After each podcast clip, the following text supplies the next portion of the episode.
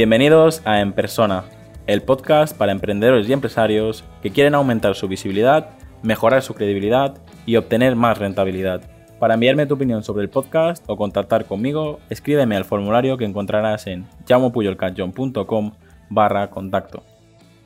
Antes de empezar con el episodio de hoy, quiero recordaros que si os ponéis en contacto conmigo a través de las redes sociales o incluso a través de la página web, Solo durante este mes de agosto estoy regalando una guía para detectar y validar negocios online. Así que si quieres echarle un vistazo y aplicar todo lo que aprenderás en la guía, escríbeme a través de WhatsApp, escríbeme a través de LinkedIn, Twitter, Instagram o envíame un correo electrónico y te la enviaré totalmente gratis, sin ningún compromiso. En este episodio de hoy quiero explicaros la diferencia entre el rediseño o restyling y el rebranding. Muchas veces aquí en la agencia, cuando un cliente me pide que le ayudemos, desconoce lo que realmente necesita. Muchas veces vienen a nosotros porque quieren cambiar la marca, quieren hacer algo que les diferencia la competencia o incluso quieren solucionar un problema que tienen internamente, pero no saben lógicamente cuál es la mejor solución. Para eso estamos nosotros y hoy quería explicaros precisamente la diferencia que hay entre un concepto y otro porque son soluciones diferentes cuando hacemos un rediseño o un restyling, lo que realmente estamos haciendo es modificar la identidad visual de una marca para adaptarla a un nuevo posicionamiento. Es decir, como sabéis y me vais a escuchar muchas veces decir esto, una marca no es solo un logotipo y muchas veces el logotipo no hace falta tocarlo o simplemente hay que pulirlo un poco para adaptarlo a la situación actual pero sí que es verdad que la identidad visual, es decir, todo lo que acompaña al logotipo, tipografías, colores, iconografías, estilo de fotografías, puede que se haya quedado antiguado o directamente no está alineado con lo que busca la marca en ese momento. Por otro lado tenemos el rebranding. El rebranding es la modificación integral de la marca para posicionarla en un entorno más relevante al actual.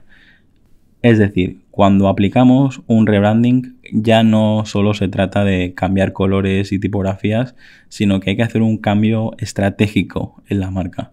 Muchas veces es debido a que la marca está creciendo, se está incorporando nuevos mercados, se está internacionalizando o simplemente ha habido cambios en la estructura, por ejemplo, ha entrado un nuevo socio o se ha ido uno de los socios y es necesario volver a planteárselo todo. Cuando sabes la diferencia entre estos dos conceptos, muchas veces lo que me pasa a mí es que veo casos donde lo que necesitan es un restyling, un simple cambio de diseño para adaptarse a las nuevas herramientas, para adaptarse al nuevo lenguaje digital y muchas veces por desconocimiento de la persona que está realizando el trabajo se acaba haciendo un rebranding que muchas veces puede provocar sin quererlo cambios estratégicos y eso puede suponer problemas a los propietarios de la empresa.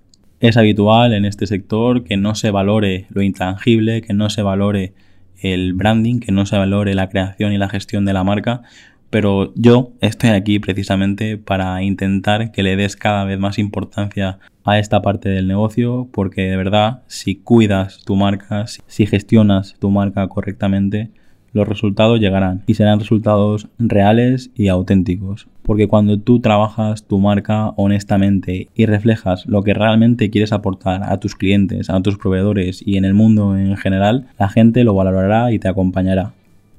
Así que hoy con este episodio simplemente quiero que hagas el ejercicio de pensar cuánto hace que no trabajas la identidad visual de tu marca. ¿Ha cambiado la situación en tu negocio? Se han incorporado nuevas estrategias, nuevos mercados y todo esto no lo refleja tu marca, quizás deberías replantearte cambios en tu estrategia o cambios en tu identidad visual.